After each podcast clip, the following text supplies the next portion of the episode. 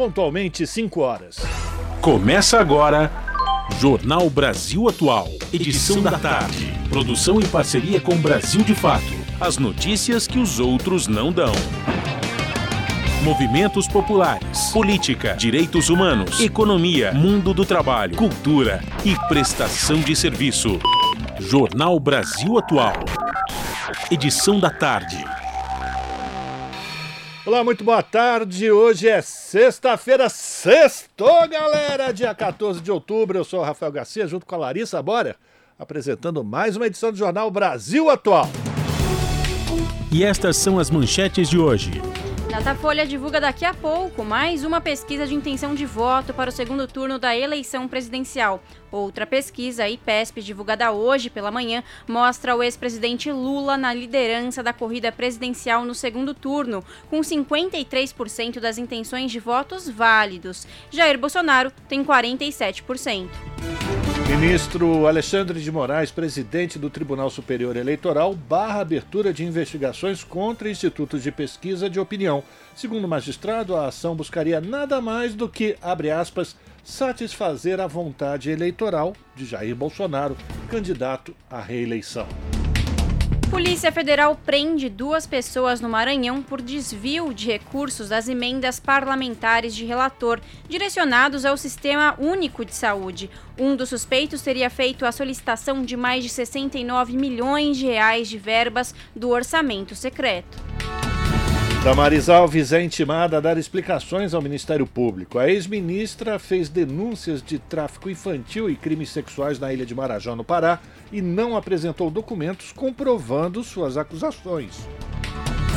Tribunal Superior Eleitoral vai trabalhar com o Ministério Público do Trabalho contra assédio eleitoral. Já são mais de 230 denúncias. Entidades vão se reunir para definir plano de ação visando os últimos dias antes do segundo turno. Estudantes de todo o Brasil estão se organizando para debater sobre os cortes de Bolsonaro na educação. Ontem, alunos da Universidade Federal do ABC se reuniram em assembleia. A reunião foi convocada após o governo federal anunciar o congelamento de 328 milhões de reais para as universidades federais. Ministério da Saúde liberou a aplicação de vacinas da Pfizer contra a Covid-19 em crianças de 6 meses a 4 anos de idade que tenham comorbidades. A pasta ainda não divulgou quando o imunizante vai chegar, nem o total de vacinas. Indústria da moda é a segunda mais poluidora do mundo, atrás apenas da indústria petrolífero, petrolífera Obrigado, Fábio. Levantamento publicado pela Global Fashion Agenda aponta que mais de 92 milhões de toneladas de resíduos têxteis foram descartados em anos recentes. São 5 horas 3 minutos, horário de Brasília. Participe do Jornal Brasil Atual Edição da Tarde por meio dos nossos canais nas redes sociais. facebook.com barra Rádio Brasil Atual. No Instagram, arroba Rádio Brasil Atual. Twitter, arroba RA Brasil Atual, ou pelo WhatsApp, o número é 11 96893 7672. Você está ouvindo? Jornal Brasil Atual, edição da tarde. Uma parceria com Brasil de Fato. Na Rádio Brasil Atual. Tempo e temperatura. Sextou a tarde desta sexta-feira aqui na capital paulista de tempo totalmente nublado. Neste momento, os termômetros marcam 20 graus. Tem previsão de chuva com intensidade fraca moderada nos períodos da tarde e da noite. E na madrugada, a temperatura fica na casa dos 18 graus. Em Santo André, São Bernardo do Campo e São Caetano do Sul, a tarde desta sexta-feira de tempo nublado. A temperatura está na casa dos 18 graus neste momento. E sim, tem previsão de pancadas de chuva com intensidade fraca moderada nos períodos da noite e madrugada. E a temperatura fica na casa dos 17 graus. Sexta-feira nublada também em Mogi das Cruzes, agora 19 graus. Nos períodos da noite e da madrugada tem previsão de pancadas de chuva com intensidade fraca moderada e a temperatura fica na casa dos 17 graus. E na região de Sorocaba, interior de São Paulo, a tarde dessa sexta-feira é de tempo nublado e ventania, agora 23 graus. Em Sorocaba não tem previsão de chuva. O tempo continua bem nublado e a temperatura cai e fica na casa dos 19 graus, mas sem chuva. Logo mais eu volto para falar como fica o tempo neste final de semana. Na Rádio Brasil Atual, está na hora de dar o serviço. 5 horas e 5 minutos, vamos saber como é que está a situação do trânsito aqui na cidade de São Paulo no final dessa sexta-feira. Segundo a CT, a Companhia de Engenharia de Tráfego, o trânsito registrado agora são de 42 quilômetros. 42 quilômetros de ruas e avenidas monitoradas pela CT com trânsito lento aqui na capital. A pior região é a Zona Norte, apresentando 12 quilômetros. Depois uma escadinha, Zona Sul com 11, Zona Oeste 10, região Central 5 e por fim Zona Leste 4 quilômetros de ruas e avenidas com trânsito mais congestionado para fechar a semana. O metrô informa que as cinco linhas estão funcionando dentro da normalidade. A CPTM diz a mesma coisa para as sete linhas que cruzam a região metropolitana de São Paulo. Por fim, vamos saber a situação das estradas para o motorista que quer chegar na região da ABC, na Baixada Santista, utilizando Anchieta e imigrantes. Segundo a concessionária que cuida do sistema, não há nenhum ponto de congestionamento, tanto pela imigrantes como Anchieta, no sentido litoral tudo tranquilo, não tem neblina no alto da serra. Tem um probleminha só na subida para o Planalto que acontece na rodovia Anchieta. Vamos lá, é um quilômetro de congestionamento do quilômetro 64 ao 63, sentido São Paulo, congestionado por conta de reflexo de acidente. Nas outras rodovias não há nenhum ponto de congestionamento, rodovia Padre Manuel da Nóbrega, rodovia Cônigo Domênico Rangoni. Sinal livre, tudo verde. Pode pegar a estrada, gente. Boa viagem. Um, dois, três e. Yeah, yeah, yeah, yeah, rapaziada! Aqui quem fala é o DJ1. Eu estou aqui na Rádio Brasil Atual, 98,9 FM, mandando aquele som da pesada para vocês. As notícias que as outras não dão e as músicas que as outras não tocam você ouve aqui. Se liga no recado, baby! Participe da programação pelo WhatsApp 968937672. 968937672. Muito som da pesada e cheio de groove. É aqui na Rádio Brasil Atual. Fui!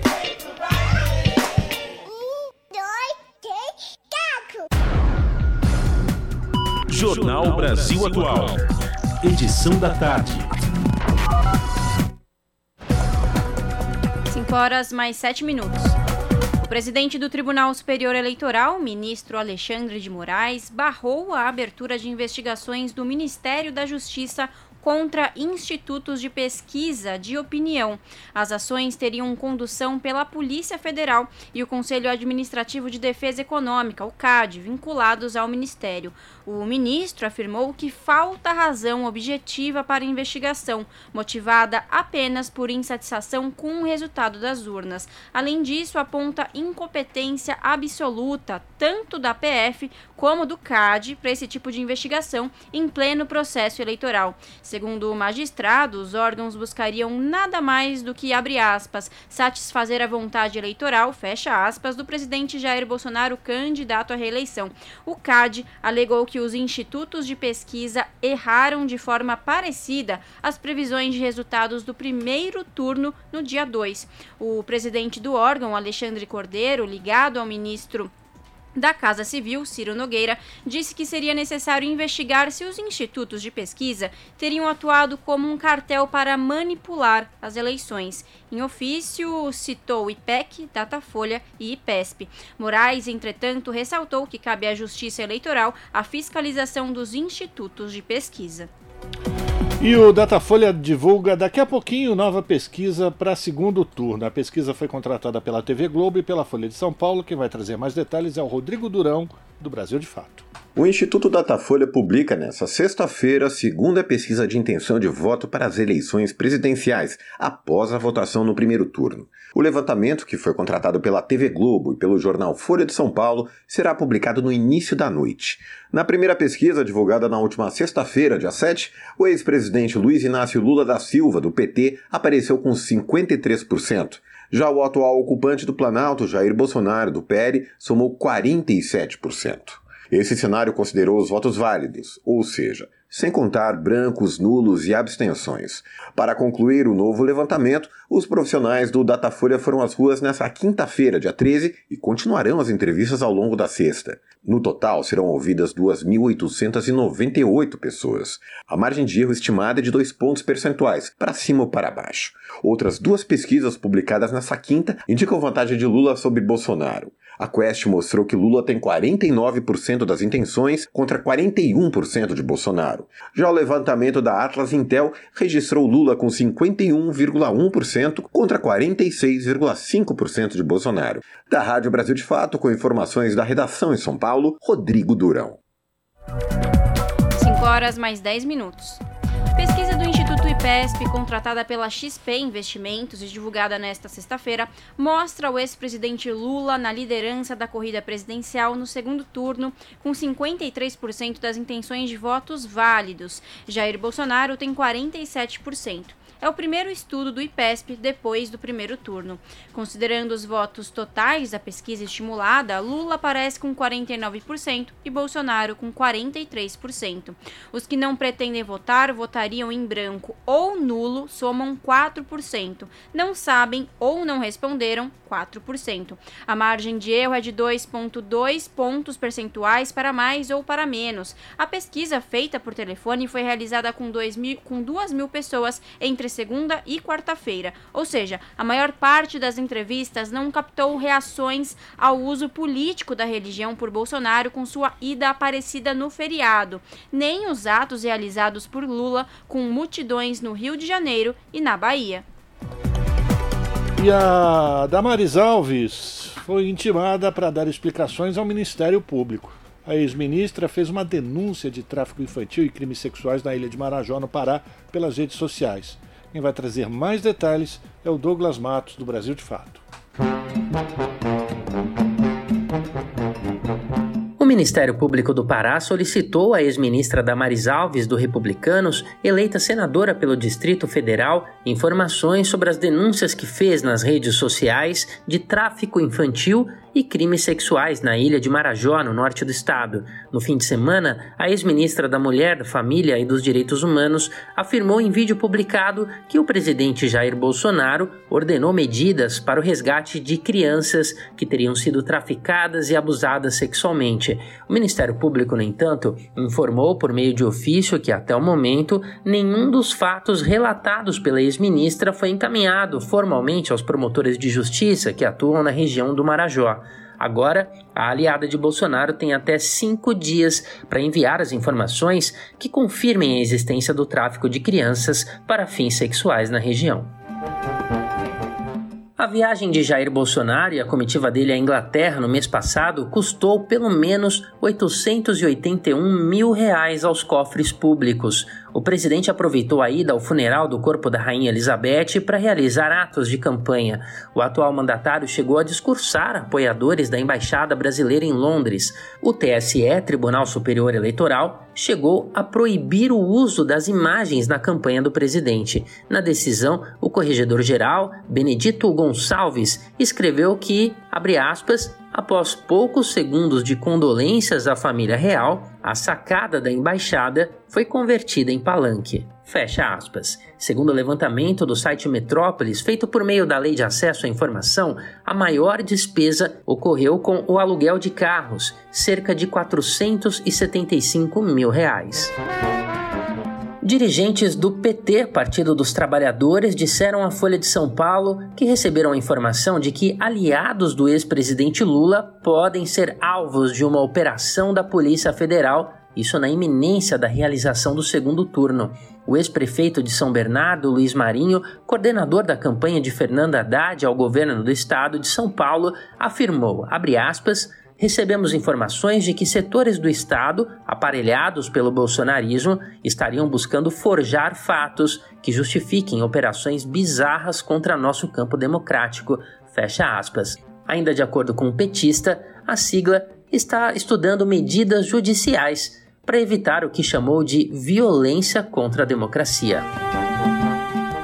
E o ex-ministro das Relações Exteriores, Ernesto Araújo, afirmou que o presidente Jair Bolsonaro está acomodado e não representa os valores conservadores durante o evento da Cúpula da Iberosfera, em Madrid, na Espanha, que reúne lideranças da extrema-direita na última segunda-feira, dia 10, Araújo afirmou, aspas, a direita se acomodou no Brasil e me parece que é isso que está se passando com Bolsonaro. É uma direita tradicional, uma direita que não combate, fecha aspas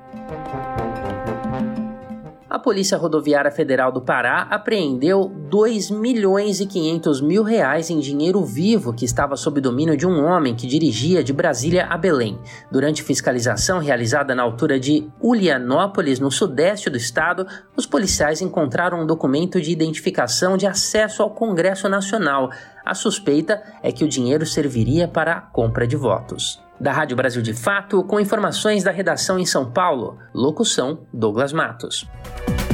5 horas mais 15 minutos. Articulação dos Povos Indígenas do Brasil anuncia apoio a Lula. Deputadas eleitas Sônia Guajajara e Célia Chacriabá apresentam demandas do movimento. A reportagem é de Sara Fernandes, do Brasil de Fato.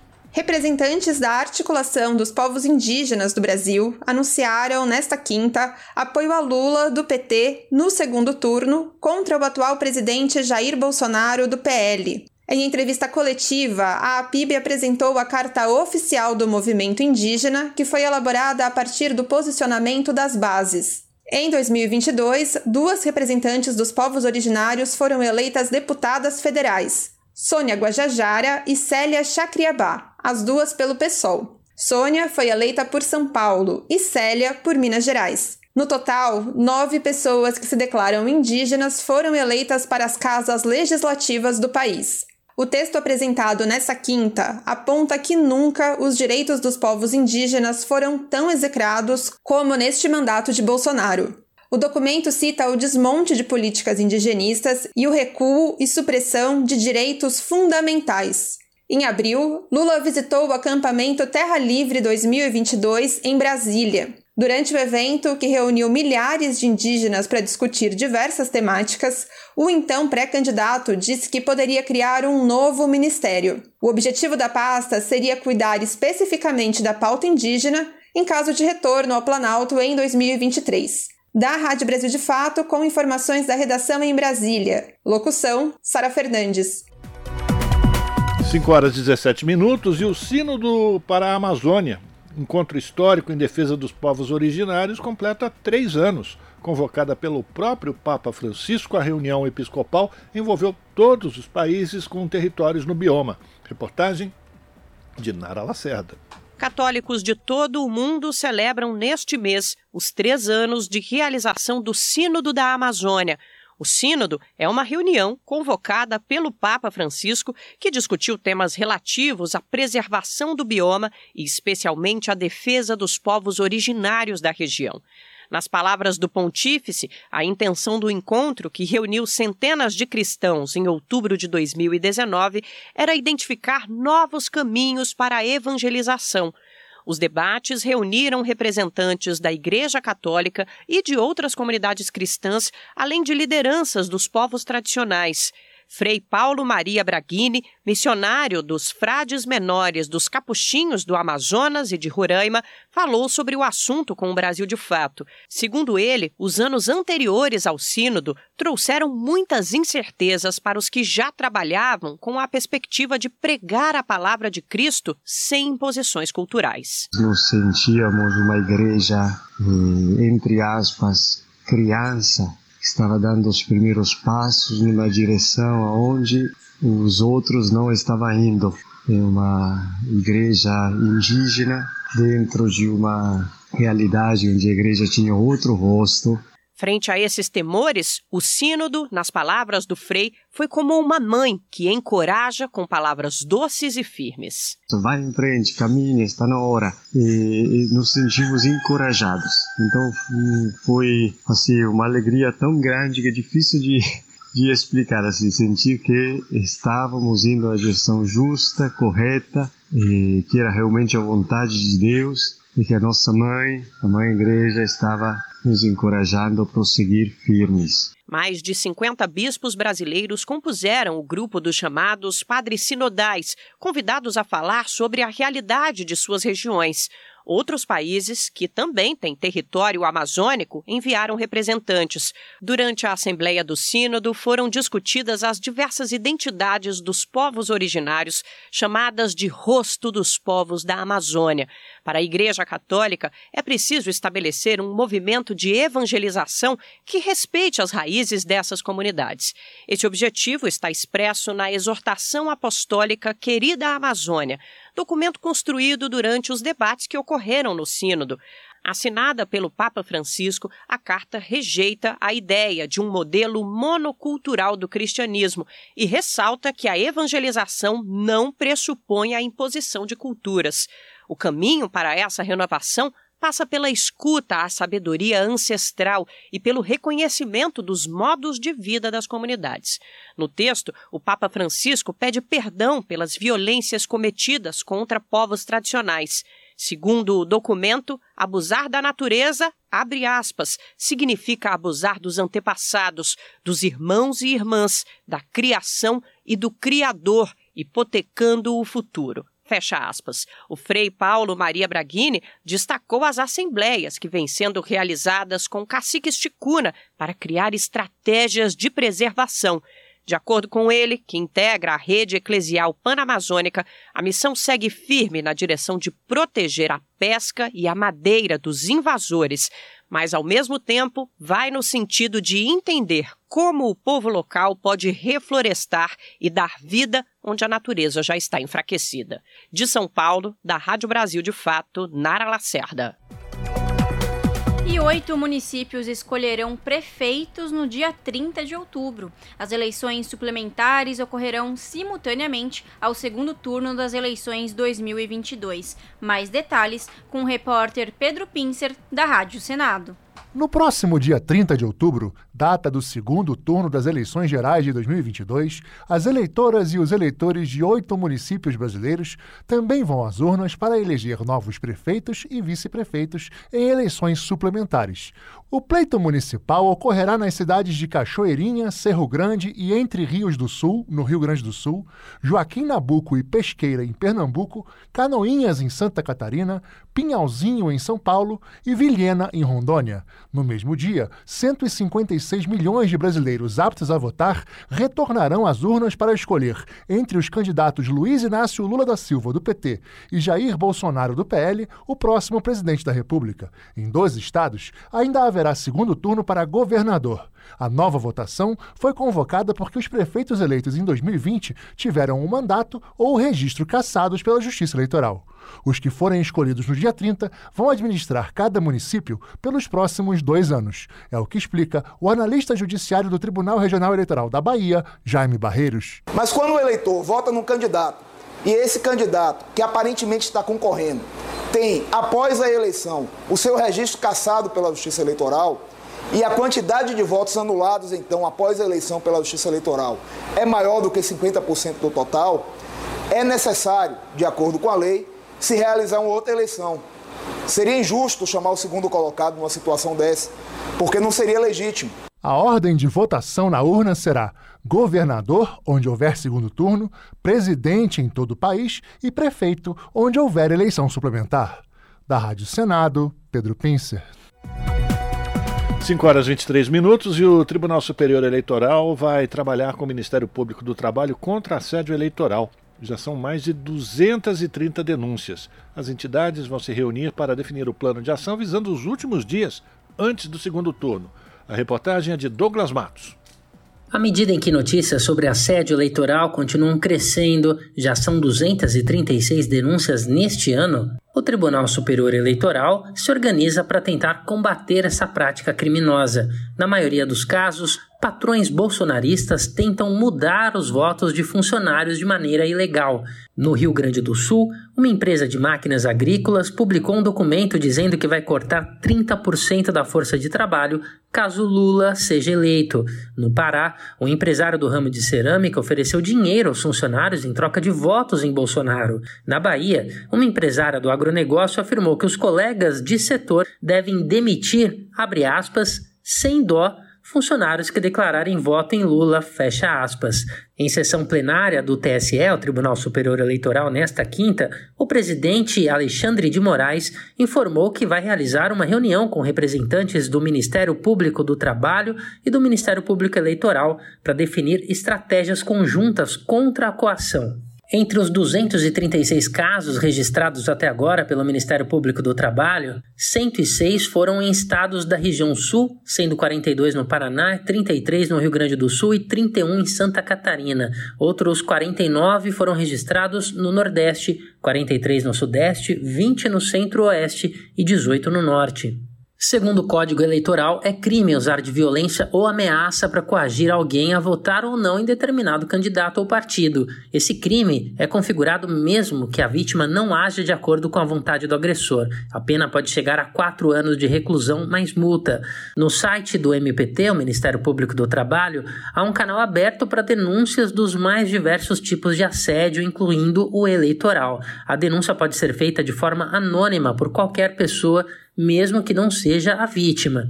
O importante é que seja bem fundamentada. Áudios e vídeos são bem-vindos e é importante deixar claro onde o episódio aconteceu, citando o nome da empresa, endereço e, se possível, os eventuais envolvidos.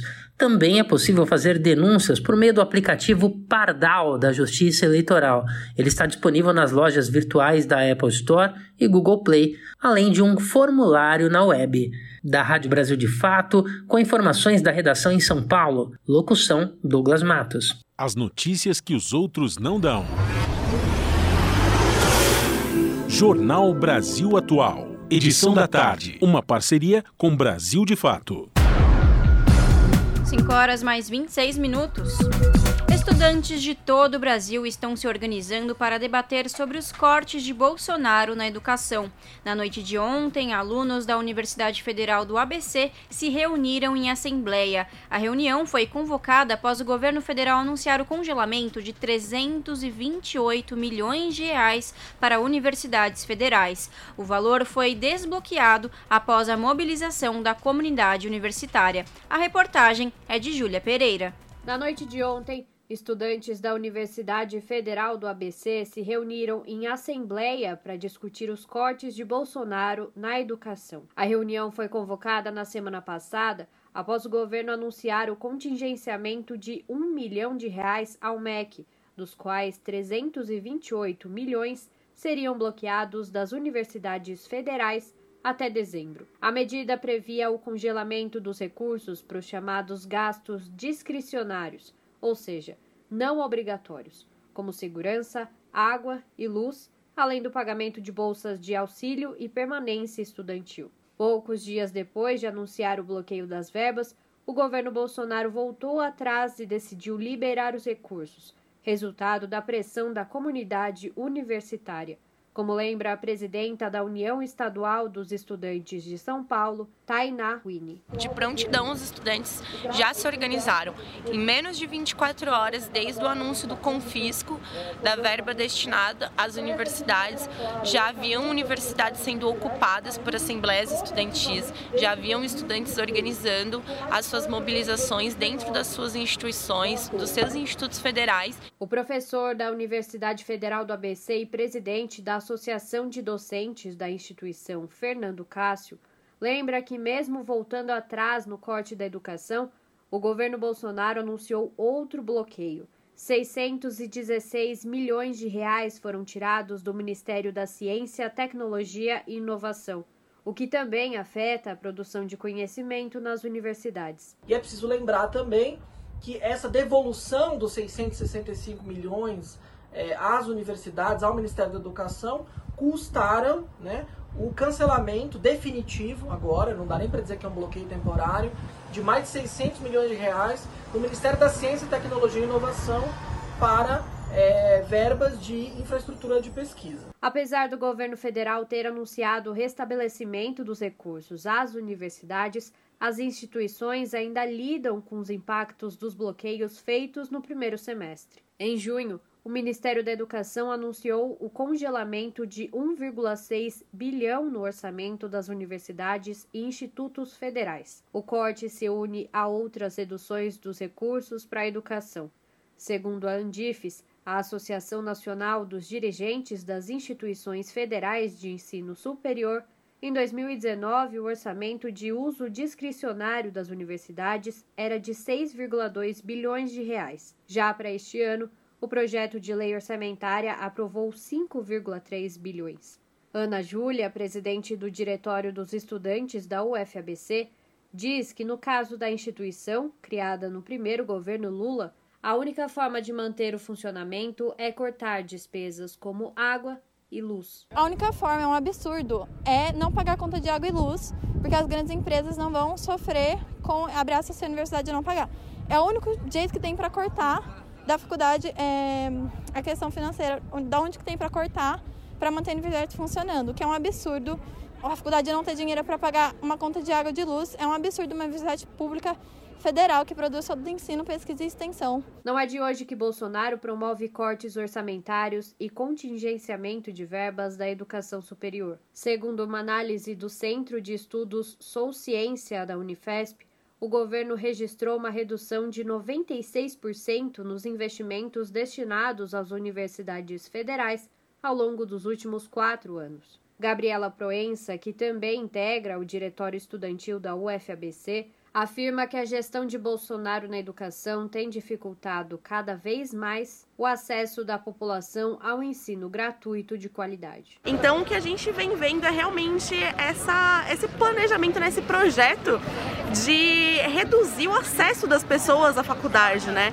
E com isso também afastar as, as pessoas, né, as pessoas mais periféricas, é, do acesso ao ensino superior gratuito, de qualidade e de ter realmente essa capacidade né, de, de movimentar o país, movimentar as ideias. Durante a Assembleia na Universidade Federal do ABC, os alunos decidiram pela paralisação das atividades no próximo dia 18, para participarem de uma mobilização nacional contra os ataques do governo Bolsonaro à educação. O ato está sendo convocado por entidades como a União Nacional dos Estudantes. A presidenta da Uni, Bruna Brelas, convoca a juventude para ocupar as ruas na data, em defesa da educação pública. Então a gente convida você que é estudante universitário, você que é estudante secundarista, que você participe, que esteja nas ruas, leve seu cartaz, mobilize mais pessoas, para que a gente mostre nossa força contra esse governo e que a gente consiga fazer uma pressão e de denúncia também para a sociedade do que esse governo representou para a educação e o que os estudantes têm sentido na pele nesses últimos quatro anos. Júlia Pereira, Rádio Brasil Atual e TVT.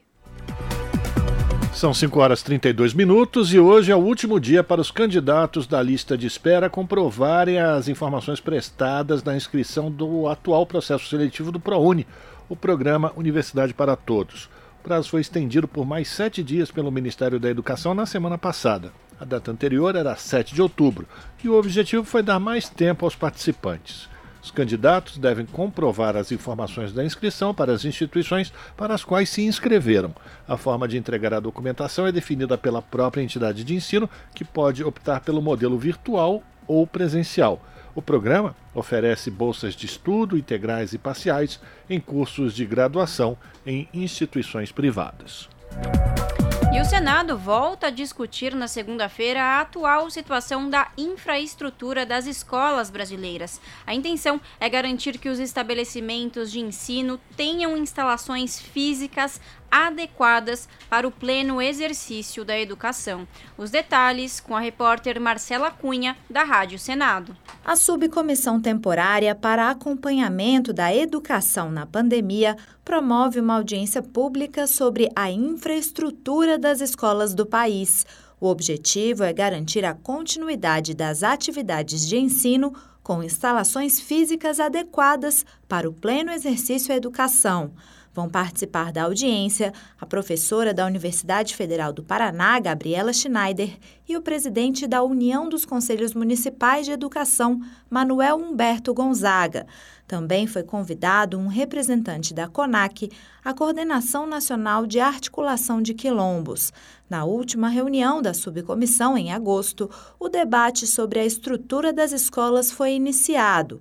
Para o presidente do colegiado, senador Flávio Arnes, do Podemos do Paraná, mais do que construir novas instalações, é preciso restaurar e expandir as estruturas já existentes. Questão de banheiro, de água potável, biblioteca, quadra de esportes, enfim, toda a infraestrutura para que possa ser uma escola acolhedora, agradável, bonita. Arnes defendeu ainda que seja feito um diagnóstico da situação das escolas em todas as cidades brasileiras, inclusive para orientar a distribuição de recursos das emendas parlamentares. Eu próprio coloquei no relatório da aprovação do Fundeb tantas escolas sem esgotamento sanitário, sem água potável, tantas sem eh, eletricidade, inclusive. Né? Eu digo, meu Deus do céu, como é que alguém inaugura uma escola sem isso tudo? A subcomissão foi criada em setembro de 2021 para avaliar os impactos da Covid-19 sobre a educação. A previsão de funcionamento é até dezembro deste ano. Da Rádio Senado, Marcela Cunha. E mais de 1 milhão e 100 mil famílias de baixa renda, moradoras de 26 cidades com mais de 500 habitantes, podem pedir a troca da antena parabólica. A estimativa é da Siga Antenada, uma entidade responsável pelas ações para a liberação do 5G nas cidades. Estão na lista municípios dos estados do Rio de Janeiro, São Paulo, Minas Gerais, Espírito Santo, Pará, Pernambuco, Bahia, Paraná, Santa Catarina, Rio Grande do Sul e Goiás. Quando eu falei 500 habitantes, são 500 mil habitantes, né? Tem direito à troca gratuita de antenas, famílias inscritas em programas sociais e que já têm antenas parabólicas tradicionais instaladas. O pedido para troca é feito pelo site sigaantenado.com.br. Para a Anatel liberar a operação do 5G puro, são necessários dois procedimentos para, digamos assim, limpar a faixa de frequência e evitar a interferência causada pelo 5G. Um é a troca de aparelhos nas antenas parabólicas e o outro é a instalação de filtros nas estações receptoras do serviço fixo por satélite. Todas as capitais brasileiras já tiveram a operação do 5G autorizada. Na última terça-feira, a Anatel, a Agência Nacional de Telecomunicações, autorizou o início das trocas dos aparelhos de antenas parabólicas nas regiões metropolitanas. Você está ouvindo? Jornal Brasil Atual, edição da tarde. Uma parceria com Brasil de Fato. 5 horas mais 37 minutos. Um projeto em debate na Câmara determina a oferta de serviço gratuito de acolhimento de idosos. Entenda na reportagem de Cláudio Ferreira. Apesar de a população de idosos no Brasil estar crescendo em ritmo acelerado, o número de instituições públicas de longa permanência não tem acompanhado essa mudança na pirâmide etária do país. Um projeto em análise na Câmara pretende reverter esse quadro, determinando que municípios com mais de 100 mil habitantes instalem e mantenham em funcionamento pelo menos uma instituição gratuita de acolhimento de idosos. Pela proposta, o serviço pode ser oferecido também por meio de convênio com uma instituição já existente. Ela integraria o Sistema Único de Assistência Social mediante gestão compartilhada, cofinanciamento e cooperação técnica entre os diversos entes federativos, ou seja, municípios, estados e a União. O projeto já foi aprovado na Comissão de Defesa dos Direitos da Pessoa Idosa da Câmara e agora está sendo examinado pela Comissão de Seguridade Social e Família. Ele não precisa passar pelo plenário da Câmara antes de ir para o Senado. Ao ler o seu parecer favorável à proposta na Comissão do Idoso, a relatora, deputada Tereza Nelma, do PSD de Alagoas, destacou que o serviço prestado pelas ILPIs é de alta complexidade e que o acolhimento só deve ser permanente quando forem esgotadas todas as possibilidades de autossustento do idoso e de convívio com a família. A parlamentar apontou alguns objetivos do serviço de acolhimento, de acordo com os parâmetros estabelecidos pelo Estatuto do Idoso. Incentivar o desenvolvimento do protagonismo e de capacidades para a realização de atividades da vida diária, desenvolver condições para a independência e o autocuidado, promover o acesso à renda, promover a convivência mista entre os residentes de diversos graus de dependência. O projeto é da deputada Eli Santos, do Republicanos de São Paulo. Ao justificar o recorte em municípios com mais de 100 mil habitantes, ela ressaltou que, segundo a estimativa de população do IBGE para 2021, 57,7% dos brasileiros, ou 123 milhões de pessoas, se concentravam em 326 cidades com população superior a esse patamar. A relatora da proposta na Comissão de Defesa dos Direitos da Pessoa Idosa, a deputada Tereza Nelma, também incluiu no parecer o apoio à opção por esses municípios maiores e diz que cidades menores poderão ser beneficiadas. Nos parece razoável e é harmônico com a capacidade dos entes federativos. Os serviços de acolhimento poderão ter abrangências correspondente a um pequeno grupo de municípios com a proximidade geográfica, quando a incidência da demanda e porte do município não justificarem a disponibilização do serviço no seu âmbito. Números de 2010 mostram que cerca de 65% das instituições de longa permanência de idosos no país são filantrópicas. Em média, 28% são privadas e menos de 7% são públicas. Da Rádio Câmara, de Brasília, Cláudio Ferreira. 5 horas 40 minutos e o Ministério da Saúde liberou a aplicação de vacinas da Pfizer contra a Covid-19 em crianças de 6 meses a 4 anos de idade que tenham comorbidades. A pasta ainda não divulgou, porém, quando o imunizante vai chegar, nem o total de vacinas para esse público. Informações com Victor Ribeiro. A Anvisa aprovou no mês passado a ampliação do uso da vacina da Pfizer para crianças de 6 meses a 4 anos de idade. Não será necessário o Ministério fazer novos contratos. As doses para essa faixa etária podem ser compradas a partir do contrato já assinado com a farmacêutica. A diferença para a vacinação de outras faixas etárias está na dosagem, que é menor. Por isso, a tampa da vacina contra a Covid-19 para quem tem de seis meses a quatro anos também é diferente, na cor vinho. A segunda dose deve ser aplicada três semanas depois da primeira e o reforço oito semanas após a segunda dose. Em nota, o Ministério da Saúde informou nesta quinta-feira que vai solicitar à Comissão Nacional de Incorporação de Tecnologia no SUS a avaliação do uso da vacina pediátrica nessa faixa etária. Enquanto ocorrer esta análise, a vacinação estará restrita às crianças com comorbidades. Para quem tem 5 anos ou mais, não muda nada. A vacinação contra a Covid-19 continua liberada. Com informações da Agência Brasil, da Rádio Nacional em Brasília, Vitor Ribeiro. Repórter SUS. O que acontece no seu sistema único de saúde? A Fiocruz, Fundação Oswaldo Cruz de Brasília, está testando o transporte de material biológico por drones para o combate à Covid-19 e à tuberculose. Caso o projeto tenha bons resultados, a ferramenta pode auxiliar o trabalho de laboratórios e até mesmo o transporte de órgãos humanos.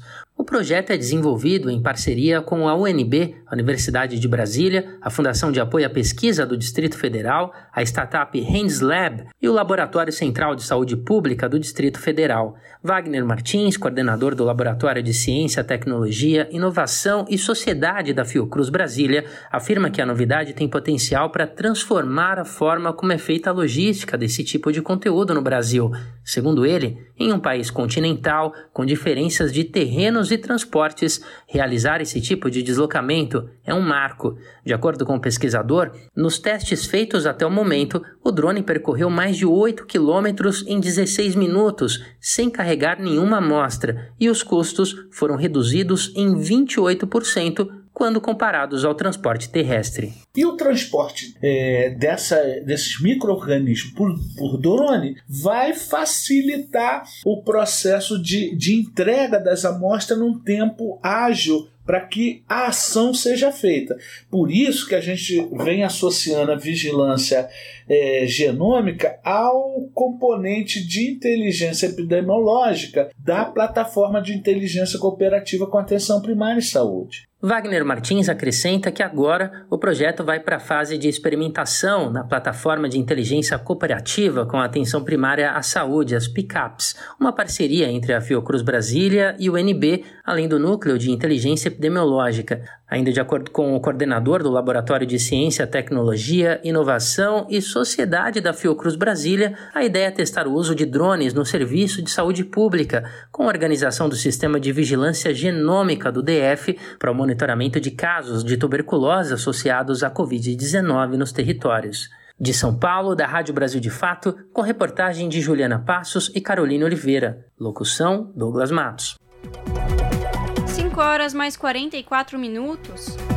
A Paraíba é o primeiro e único estado a alcançar a meta de vacinar 95% da população infantil menor de 5 anos, segundo dados do Ministério da Saúde. O objetivo foi atingido ontem, 67 dias após o início da campanha nacional de vacinação contra a poliomielite. A média de cobertura vacinal contra a polio no Brasil é de 65,18%, um total de 7.542.614 doses aplicadas.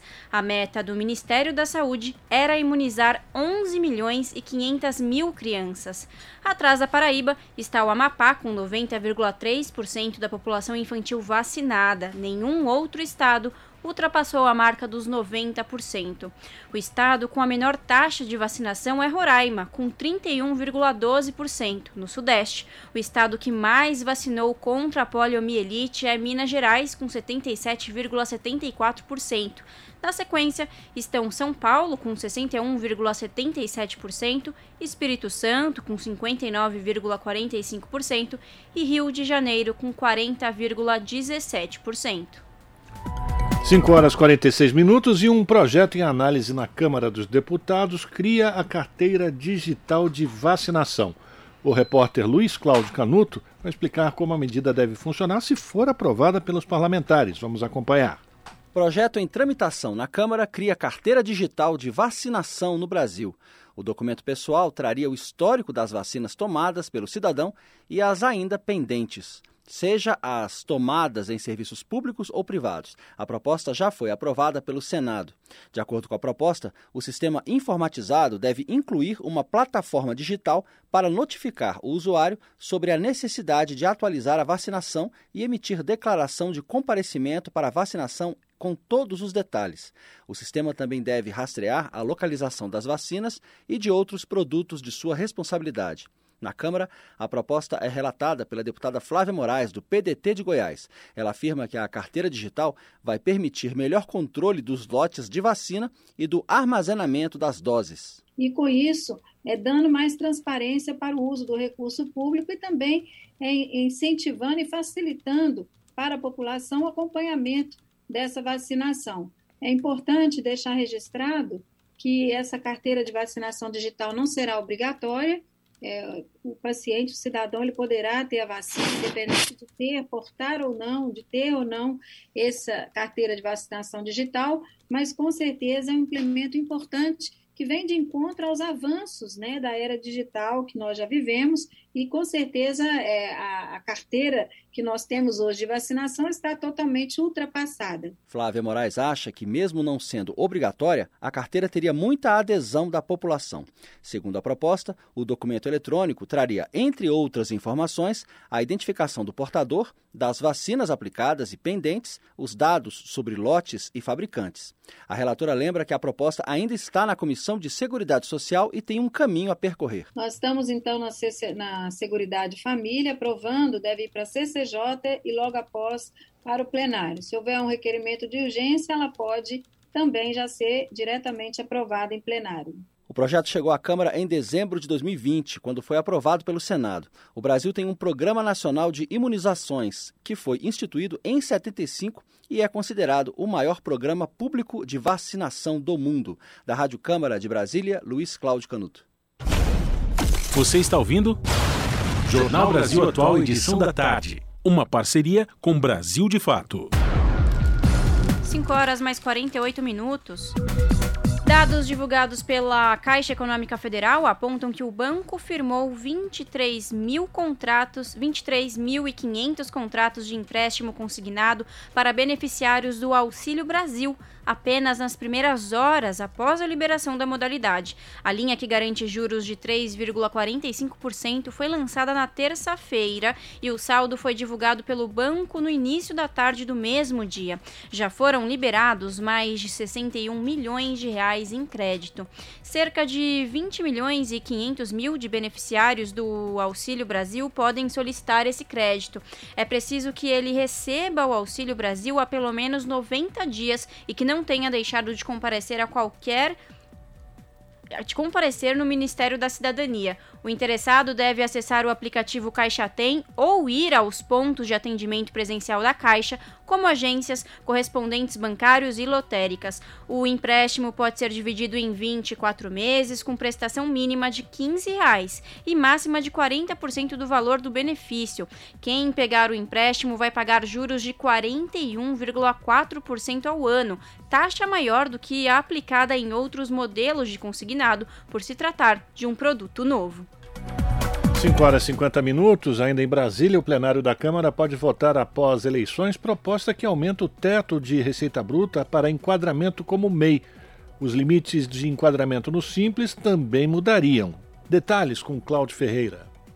Um projeto do Senado, que já passou por duas comissões da Câmara, aumenta o valor da receita bruta anual que o empresário deve ter para ser enquadrado como microempreendedor individual, o MEI. Pela proposta, o teto atual de 81 mil reais passaria para 144.900 reais por ano. A proposta, que altera o estatuto da micro e pequena empresa, também permite que os MEIs possam contratar até dois empregados. Atualmente, a permissão é só para uma contratação. O projeto aprovado pelo Senado foi examinado pelas comissões da Câmara, junto com outras 14 propostas sobre o tema. A partir das discussões, foi elaborado um novo texto, que também aumenta o teto da receita bruta anual para o enquadramento nas categorias microempresa e empresa de pequeno porte. No caso das microempresas, passaria de 360 mil para cerca de 869 mil reais anuais. Para as empresas de pequeno porte, o teto passaria de 4 milhões e 800 mil para quase 8 milhões 695 mil reais.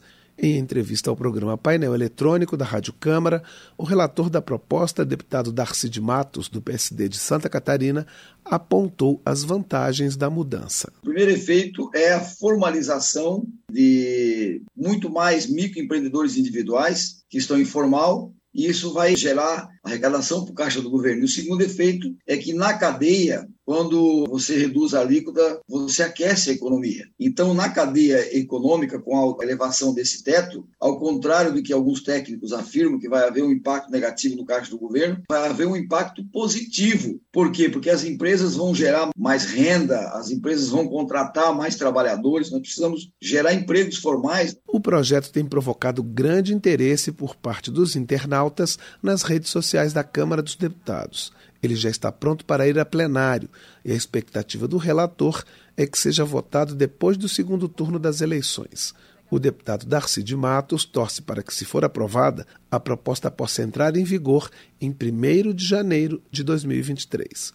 Ele enfatiza a veia forte do brasileiro para o empreendedorismo e aponta que, atualmente, existem 13 milhões de MEIs, microempreendedores individuais, e 19 milhões de microempresários quem segura a economia do Brasil são os pequenos negócios. Ou seja, as microempresas, os MEIs, pequenos negócios, respondem por aproximadamente 60% da geração dos nossos empregos no Brasil e representam aproximadamente 30% do nosso PIB. Então, realmente, nós precisamos dar uma atenção especial para as microempresas do nosso país. Pela proposta em discussão, os valores máximos de receita bruta para enquadramento nas diversas categorias serão atualizados anualmente pelo IPCA, Índice Nacional de Preços ao Consumidor Amplo.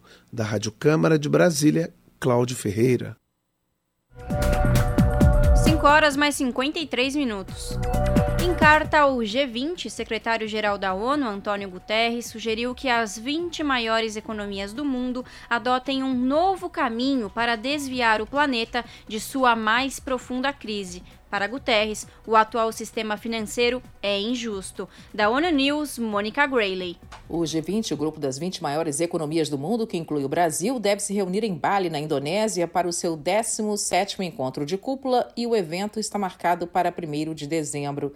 Nessa quarta-feira, o secretário-geral da ONU, Antônio Guterres, publicou sua tradicional carta ao grupo, onde ressalta a liderança do G20 num momento difícil para o mundo com a pandemia, os impactos da guerra na Ucrânia elevando o custo de vida e apertando finanças e fardos insustentáveis da dívida pública.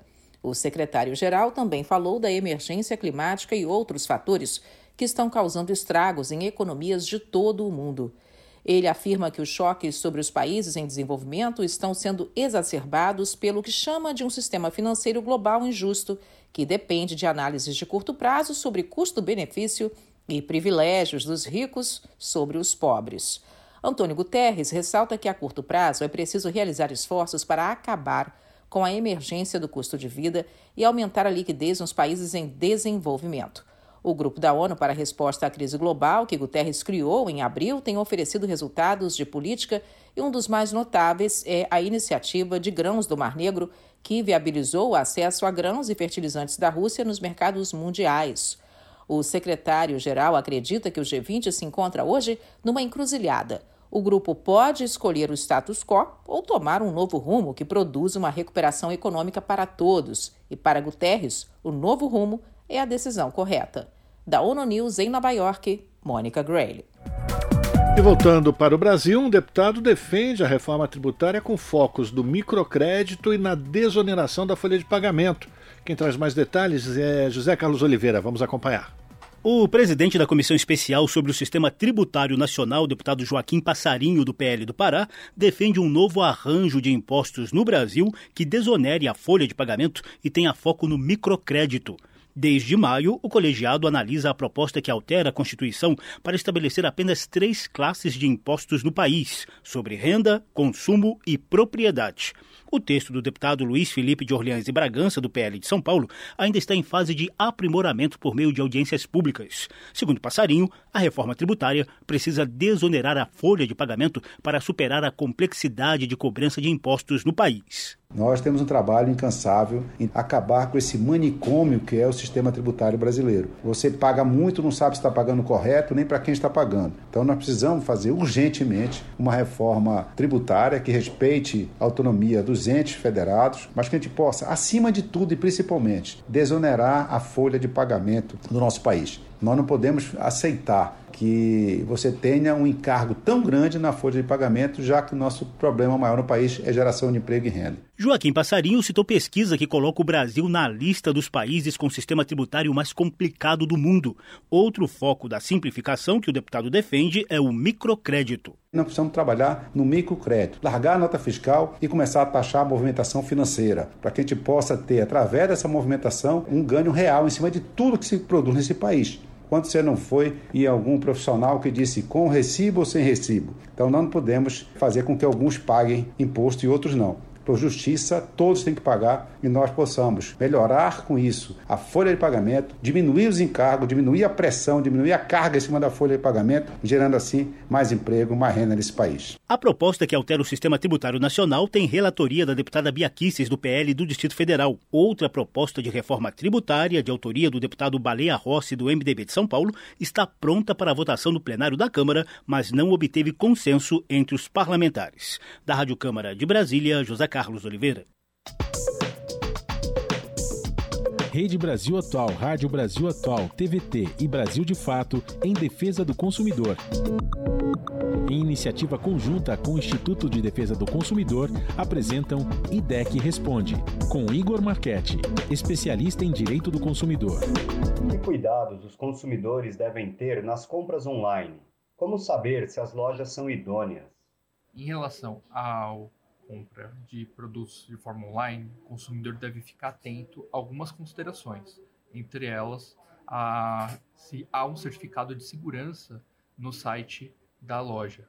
Isso é muito importante para que o consumidor tenha a garantia de que aquela compra não vai ser, é, não vai ter seus dados vazados, não vai ter nenhum tipo de violação seus, a, aos seus dados pessoais, dados bancários. Além disso, verificar se o CPF, é, CNPJ da, do fornecedor está constando na loja. É muito importante para que o consumidor também tenha a referência caso algum problema ocorra.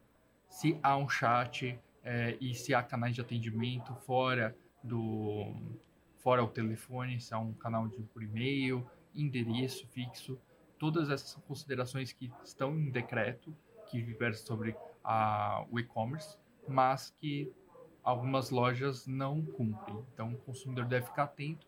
Caso é, desejar comprar, adquirir um produto, é, verifique também no site do Procon a lista de, de sites não indicados, porque lá eles atualizam constantemente para que o consumidor evite certos sites.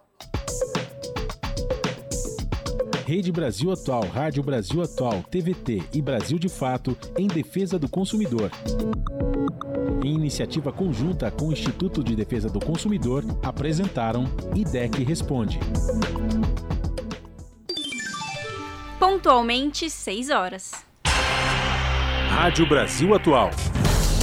Para sugestões e comentários, entre em contato conosco por e-mail redação@jornalbrasilatual.com.br ou WhatsApp DDD 11 96893 7672. Acompanhe a nossa programação também pelo site redebrasilatual.com.br.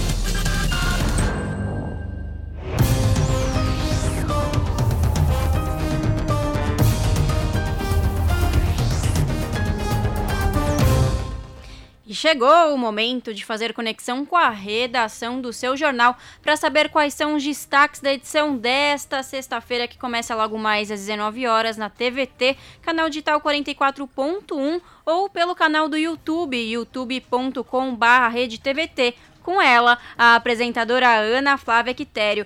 Boa noite, Ana. Quais os destaques que você traz hoje? Olá, Lares e Rafa, uma excelente noite a vocês e a todos os ouvintes da Rádio Brasil Atual. E vamos aos destaques desta sexta aqui no seu jornal. Bom, a campanha eleitoral do segundo turno das eleições presidenciais, que acontece em 30 de outubro, não esqueçam, é marcada por uma segunda geração de fake news ou notícias falsas. São pelo menos duas novas modalidades de desinformação e vocês vão conhecer quais são elas. Vamos falar também as denúncias de trabalho infantil recebidas pelo Ministério Público do Trabalho em São Paulo cresceram 30% em relação ao ano passado. Os casos vão de contratação irregular à exploração sexual de jovens.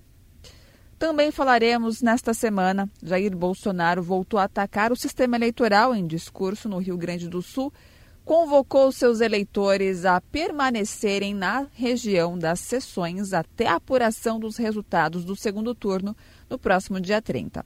Aparentemente, trata-se de mais uma tática para impor o medo e o exercício do direito ao voto. E para finalizar, o coletivo carioca 77 Rotações lança documentário homônimo sobre a história da banda e apresenta o primeiro single, Vai para Cuba. A canção, composta durante a pandemia, alerta sobre os anos recentes na política nacional, bem interessante. Com essas e outras notícias completas, vocês acompanham pontualmente às sete da noite comigo no seu jornal. Bom programa, Lares e Rafa. Beijão grande para todo mundo. Eu aguardo vocês para juntos falarmos sextou. Até daqui a pouco. Jornal Brasil Atual, edição da tarde. Uma parceria com Brasil de Fato. Há mais de 20 anos, o Nordeste é governado pelo PT de Lula e Dilma ou por aliados do PT. Onde é morrem mais crianças de fome no Nordeste? Onde é que tem mais crianças saindo da escola no Nordeste? Ô Lula, vocês governaram o Nordeste por décadas. Onde é que tem mais analfabeto no Nordeste? Onde é que tem mais desemprego no Nordeste? Lula, por que você não mudou essa situação? Nós nascemos para ser o mais pobre em tudo. Lula, a culpa é sua. Coligação PLPP e Republicanos. Haddad, Haddad, depois que foi prefeito não voltou. Nem saudade ele deixou. Hoje tá jogando pedra, parece que não se lembra da lambança que deixou. Ciclovia que não serve, que a saúde não andou, que aumentou o meu busão e a segurança piorou. Da greve dos professores, só um céu ele entregou. Que foi o pior prefeito e o povo reprovou. Coligação São Paulo pode mais. Bolsonaro finge defender o cidadão de bem, mas só anda com gente do mal. Flor Delis, assassina do próprio marido. Guilherme de Pádua, assassino de Daniela Pérez. Goleiro Bruno, matou a mãe do próprio filho. Gabriel Monteiro, abusador de menor. Doutor Jairinho, acusado de matar uma criança. Assassinos, milicianos, criminosos. Cuidado, esse é o time Bolsonaro. Há mais de 20 anos, o Nordeste é governado pelo PT de Lula e Dilma ou por aliados do PT. Onde é morrem mais crianças de fome no Nordeste? Onde é que tem mais crianças saindo da escola no Nordeste? Ô Lula, vocês governaram o Nordeste por décadas. Onde é que tem mais analfabeto no Nordeste? Onde é que tem mais desemprego no Nordeste? Lula, por que você não mudou essa situação? Nós nascemos para ser o mais pobre em tudo. Lula, a culpa é sua. Coligação PLPP e Republicanos. Diz aí quem foi pior prefeito, se você não lembra. Agora a gente vai lembrar para você. No tempo do Haddad, muita coisa aumentou. Aumentou a quantidade de moradores de rua, a Cracolândia, a falta de professor, o IPTU. Tem coisa tão ruim, mas tão ruim, que a galera prefere esquecer mesmo. Diz aí quem foi pior prefeito, se você não lembra. Agora a gente vai lembrar para você. É do PT. Coligação São Paulo pode mais. Com Bolsonaro, o combustível aumentou para o valor mais alto da história. Perto da eleição, ele começou a reduzir o preço. Mas, como é uma jogada eleitoreira, a redução é temporária. E agora Bolsonaro quer que a Petrobras aumente os preços depois do segundo turno. Ou seja, depois da eleição, essa bomba vai explodir. E os preços dos alimentos, remédios e tudo mais também.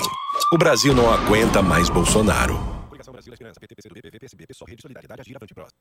As notícias que os outros não dão. Jornal Brasil Atual. Edição da tarde. Uma parceria com Brasil de Fato.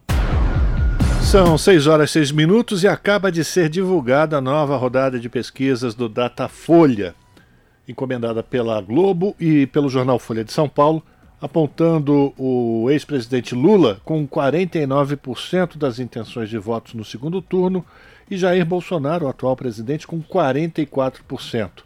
O novo levantamento foi feito entre ontem e hoje e os resultados se referem à intenção de voto no momento das entrevistas.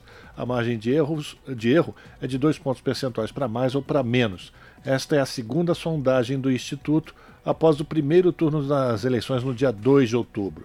Foram entrevistadas 2.898 pessoas em 180 municípios nos dias 13 e 14 de outubro. A margem, a margem de erro, como a gente já disse, é de dois pontos percentuais e o índice de confiança é de 95%.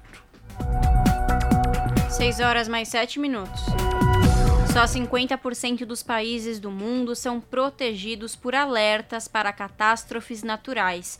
Novo estudo do Escritório das Nações Unidas para a Redução do Risco de Desastres e da Organização Meteorológica Mundial relata preocupação com prevenção de desastres e perigos climáticos.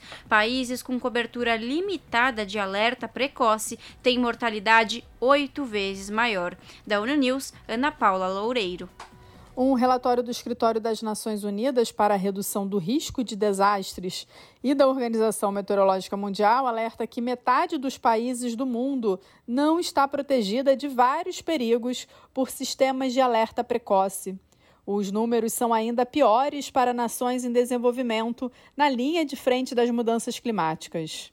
O relatório foi divulgado para marcar o Dia Internacional para a Redução do Risco de Desastres, neste 13 de outubro. O documento apresenta novos dados indicando que países com cobertura limitada de alerta precoce têm mortalidade por desastres oito vezes maior do que aqueles com uma cobertura mais robusta.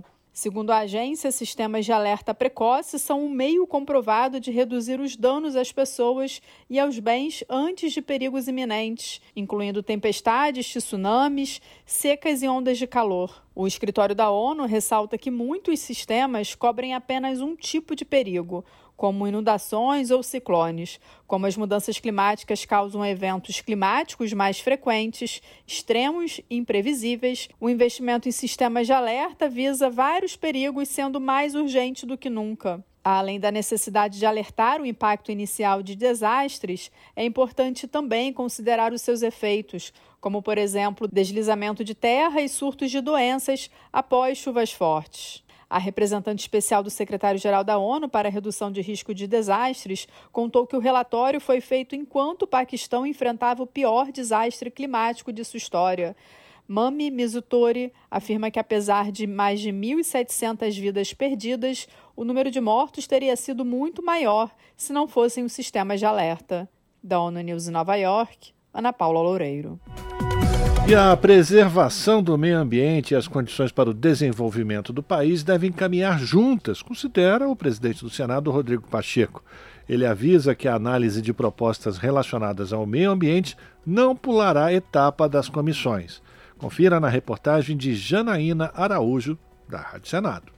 O presidente do Senado, Rodrigo Pacheco, defendeu que propostas sobre regularização fundiária e licenciamento ambiental devem seguir etapas de avaliação nas comissões permanentes para garantir decisões que atestem a responsabilidade do Brasil com o meio ambiente. O senador ponderou sobre a importância da autonomia e participação dos colegiados em projetos sobre o tema. Especialmente no momento que nós vivemos, de muitos questionamentos ao Brasil relativamente ao seu compromisso com o meio ambiente e a nossa imagem está muito desgastada lá fora, é preciso ter muita responsabilidade. Esses projetos devem ser apreciados pelas comissões permanentes do Senado. A Comissão de Meio Ambiente, a Comissão de Agricultura, eventualmente a Comissão de Relações Exteriores, a própria Comissão de Constituição e Justiça, tem esse papel nesses projetos mais importantes na avaliação de Rodrigo Pacheco, por mais polêmicas que sejam as propostas, é possível chegar a um acordo entre os parlamentares para garantir a preservação do meio ambiente, levando em conta a necessidade de desenvolvimento do país. Nós temos que preservar o meio ambiente sob pena do Brasil ser sacrificado nos próximos anos em função desse não compromisso com o meio ambiente. Todos nós queremos um marco legal de licenciamento ambiental que seja razoável, equilibrado, que possa permitir o desenvolvimento econômico sustentável, assim como a regularização fundiária que não seja um passaporte para grilagem, e sim para titularização da terra, que é uma luta, inclusive, muito antiga e muito histórica no Brasil. O senador afirmou que aguarda o parecer das comissões sobre os projetos relacionados ao meio ambiente para pautar as propostas em plenário. Da Rádio Senado, Janaína Araújo. 6 horas mais 11 minutos. A indústria da moda é a segunda mais poluidora do mundo, atrás apenas da indústria petrolífera. Levantamento publicado pela Global Fashion Agenda, organização sem fins lucrativos, aponta que mais de 92 milhões de toneladas de resíduos têxteis foram descartados em anos recentes. E a projeção é de um aumento de 60% ou mais de 140 milhões de toneladas nos próximos oito anos. As informações com Solimar Luz. Especialistas avaliam que é necessário e urgente um esforço de toda a sociedade para construir uma indústria têxtil de roupas e acessórios mais sustentável. O professor e empresário Fernando Dantas, especialista em empreendedorismo, ressalta que é importante e urgente sensibilizar produtores e consumidores da moda e da indústria têxtil para a criação e a produção de produtos sustentáveis. Devido principalmente ao aumento contínuo da preocupação com o meio ambiente. É, requer uma nova gestão que visa diminuir os impactos ecológicos e conscientizar os consumidores e os seus próprios colaboradores sobre as questões, principalmente as ambientais. Então é importante a gente deixar claro que esse empreendedorismo sustentável não se trata apenas da conservação desse meio ambiente e dos recursos naturais. Existe também a preocupação com o meio social. Segundo especialistas, a decomposição de roupas pode levar até centenas de anos quando feitas de fibras sintéticas e os componentes químicos podem contaminar o solo e a água, sem falar nos gases de efeito estufa emitidos na cadeia de produção e no descarte. A jornalista e ambientalista Cecília Maria Klein dá algumas dicas de como é possível contribuir para um consumo mais sustentável. Tem várias formas de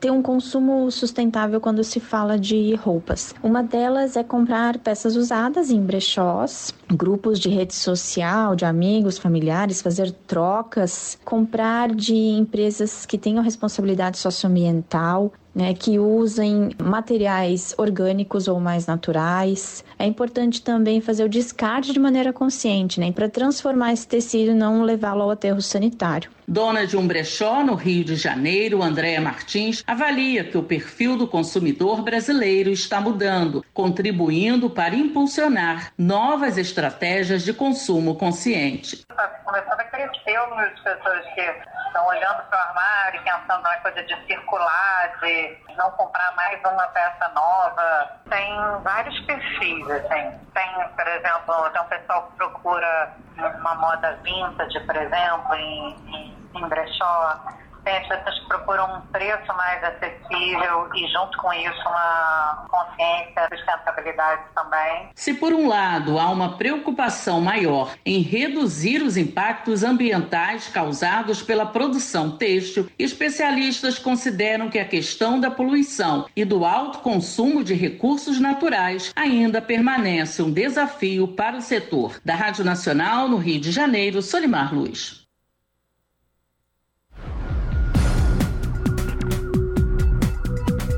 Começou ontem e vai até o dia 19 deste mês. Próxima quarta-feira, o Festival Internacional de Documentários de Moda, com entrada gratuita no Espaço Itaú de Cinema Augusta. E quem está ao vivo conosco para contar um pouco mais deste festival é o diretor artístico do festival, Marcelo Alite. Olá, Marcelo, seja bem-vindo. É um prazer falar contigo, tudo bem? Salve Larissa, olá, tudo bom? Prazer é todo meu. Um salve aí para todos os ouvintes da rádio. Muito obrigado pelo convite e pela oportunidade. É isso, Marcelo. Conta pra gente um pouco, para os nossos ouvintes, como é esse festival que chega na sua sexta edição.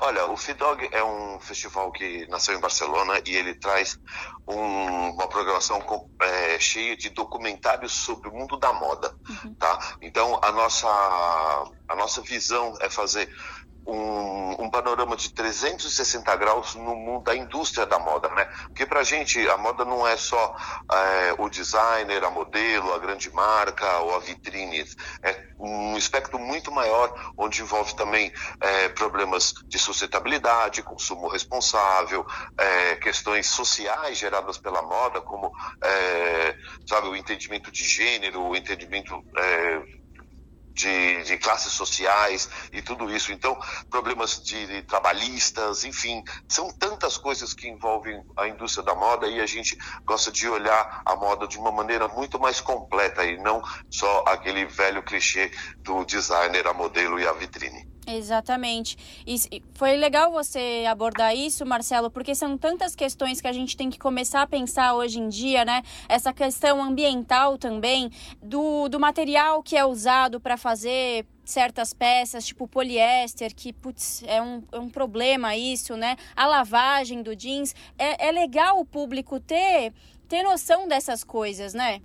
Olha, é fundamental que a gente saiba de onde vem a nossa roupa, né? Quem está fazendo a nossa roupa, como vem é, o material que é feito essa roupa, né? Porque muitas vezes a gente sabe que é, muitas dessas roupas são feitas fora do Brasil, por exemplo, em, com trabalhadores em condições próximas à escravidão, é, que esses tecidos, por exemplo, poluem pra caramba, uhum. entendeu? Tem uma série de, de questões que, assim, Aí fica por questão de cada um o que você vai consumir, o que você vai colocar no corpo, o que você vai comprar, né? Mas é muito importante que a gente saiba tudo isso e é isso que a gente quer, é esse tipo de consciência que a gente quer despertar nas pessoas, né? E também da questão do, do consumo consciente. Poxa, quantos sapatos eu tenho? Eu preciso de mais um? Eu preciso de mais uma, uma calça? Eu preciso mais dessa bolsa? Enfim, questões que é, é, são importantes que a gente é, levante,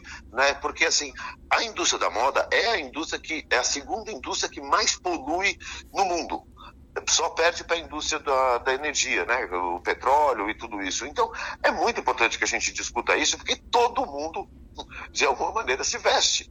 Né? Então, é muito importante isso, e é, é, é justamente isso, essa consciência que a gente quer discutir né? Assim, aí cada um que faça o julgamento que, que deva fazer, mas é importante que a gente discuta isso. Perfeito, é isso mesmo, consumo consciente. E, e, é isso, né, Marcelo? A gente pensa que a moda, ela tá lá longe, só nas passarelas, mas não. Inclusive, a capital paulista, ela consegue traduzir bem essa mistura que é a moda, né? Porque a moda é diversa, ela é plural e não deixa de ser um ato político também. O que, que o público, Exato. o que, que o público pode esperar dos documentários que estão na mostra, Marcelo?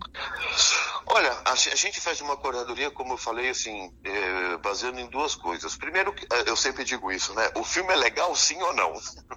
então isso é muito importante né? Que, poxa, você vem a um festival de cinema, que o filme seja legal, que, que ele te leve uh, de um lugar a outro, que ele te conte uma história, que ele tenha um arco narrativo, né? Isso primeiro de tudo, a gente não está aqui para levantar bandeiras, a gente está aqui para expor o mundo como ele é e a gente olha o mundo através da moda.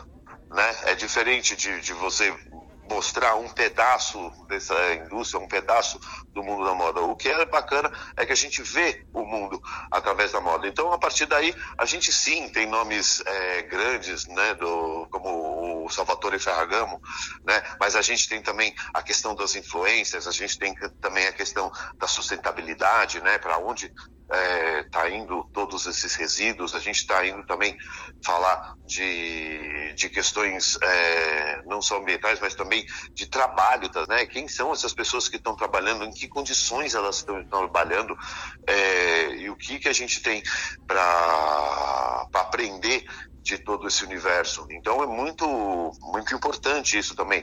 Então, nesse sentido, Larissa, a gente tem um monte de coisas bacanas para abordar, né?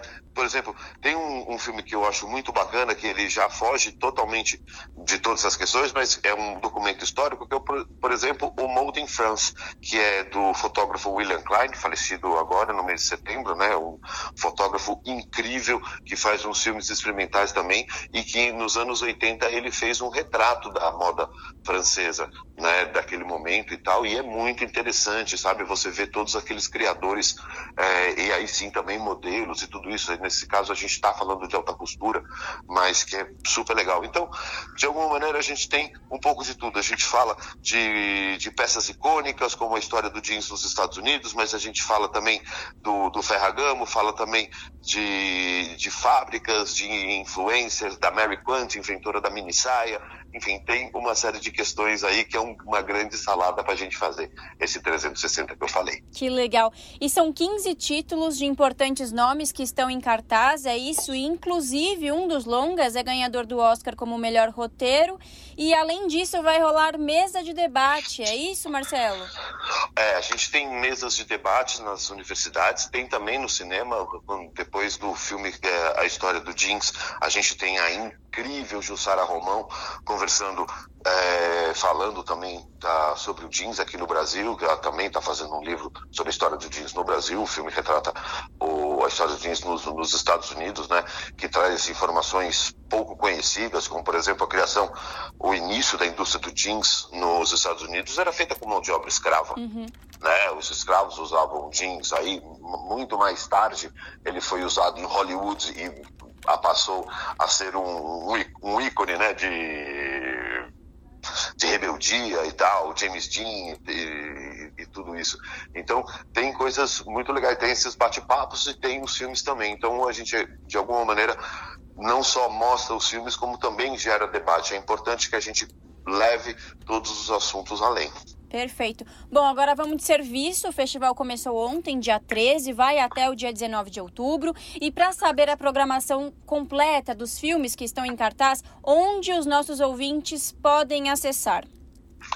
Olha, no nosso site, que é br.fidog.org. Ou se não, você vai lá e procura Festival Internacional de Documentários de Moda. Só dá a gente lá, pode olhar, toda a informação, toda a programação é gratuita, tá? É só chegar uma hora antes da sessão e tirar o seu ingresso, é tranquilo, pode vir que a gente está esperando vocês de braços abertos. É isso, Festival Internacional de Documentários de Moda, que acontece no espaço Itaú de Cinema Augusta, com entrada gratuita. Marcelo, muito obrigada. Eu que agradeço muitíssimo a oportunidade, espero todos vocês lá no cinema. Muitíssimo obrigado. Conversamos aqui com o diretor artístico do Festival Feed Dog Brasil, Marcelo Alite, no jornal Brasil Atual. Esse é o Jornal Brasil Atual, edição da tarde. Uma parceria com Brasil de Fato. Jornal Brasil Atual, edição da tarde, agora são 6 horas 24 minutos. Teórico da conspiração dos Estados Unidos, que inspira brasileiros, é condenado a pagar 965 milhões de dólares. O nome dele é Alex Jones, que sofre nova condenação por espalhar mentiras sobre o massacre de Sandy Hook, Mais informações com o Thales Smith, do Brasil de Fato. Dono do site de desinformação Infowars, o ativista de extrema-direita americano Alex Jones sofreu uma nova condenação pela Justiça dos Estados Unidos. Ele foi acusado de espalhar mentiras sobre o pior atentado a uma escola na história dos Estados Unidos, o massacre de Sandy Hook, em 2012. Na época, 20 crianças com idade entre 6 e 7 anos e seis funcionários foram mortos por um jovem com livre acesso a armas de fogo. A nova decisão de um júri do estado de Connecticut sentenciou Jones ao pagamento de indenização no valor de quase um bilhão de dólares. O montante será repartido por 14 parentes de vítimas do massacre, entre pais de crianças e de professores mortos no ataque, e um agente do FBI que atuou no caso. Por anos, Jones alegou falsamente que o ataque em Sandy Hook havia sido uma encenação orquestrada por supostos interesses em aumentar o controle sobre armas. O novo julgamento teve depoimentos de pais e irmãos das vítimas. Eles relataram que, por anos, sofreram com ameaças enviadas por pessoas que acreditaram nas mentiras contadas por Jones. Advogados das famílias das vítimas argumentaram no julgamento que Jones lucrou por anos com as mentiras sobre o atentado, recebendo tráfego para o seu site pessoal. Documentos legais mostram que os negócios de Jones faturaram mais de 165 milhões de dólares entre 2015 e 2018. Alex Jones é amplamente conhecido em círculos de extrema direita e serviu de modelo para imitadores mundo afora. Ele já foi chamado pelo deputado federal Eduardo Bolsonaro de guerreiro. Além disso, suas publicações já foram compartilhadas por figuras do bolsonarismo, como as deputadas federais Bia Kicis e Carla Zambelli. Em março de 2020, Jones entrevistou o filho do presidente da República do Brasil sobre o que chamou de perigos do socialismo. De São Paulo, da Rádio Brasil de Fato, com reportagem da Deutsche Welle Brasil, Thales Schmidt. A pluralidade de ideias e a informação confiável nunca foram tão necessárias. Você que gosta do conteúdo jornalístico produzido pela Rádio Brasil Atual e pela TVT tem uma missão muito importante: dar o seu apoio para que nossa voz continue cada vez mais forte. Jornalismo independente, com responsabilidade com a notícia e com a democracia, só é possível com a participação e o apoio popular. Acesse o site catarse.me/tvt Faça a sua assinatura e nos ajude com sua contribuição. Rádio Brasil Atual e TVT. Compromisso com a notícia. Compromisso com você. Na Rádio Brasil Atual. Tempo e temperatura. Final de semana na capital paulista será chuvoso.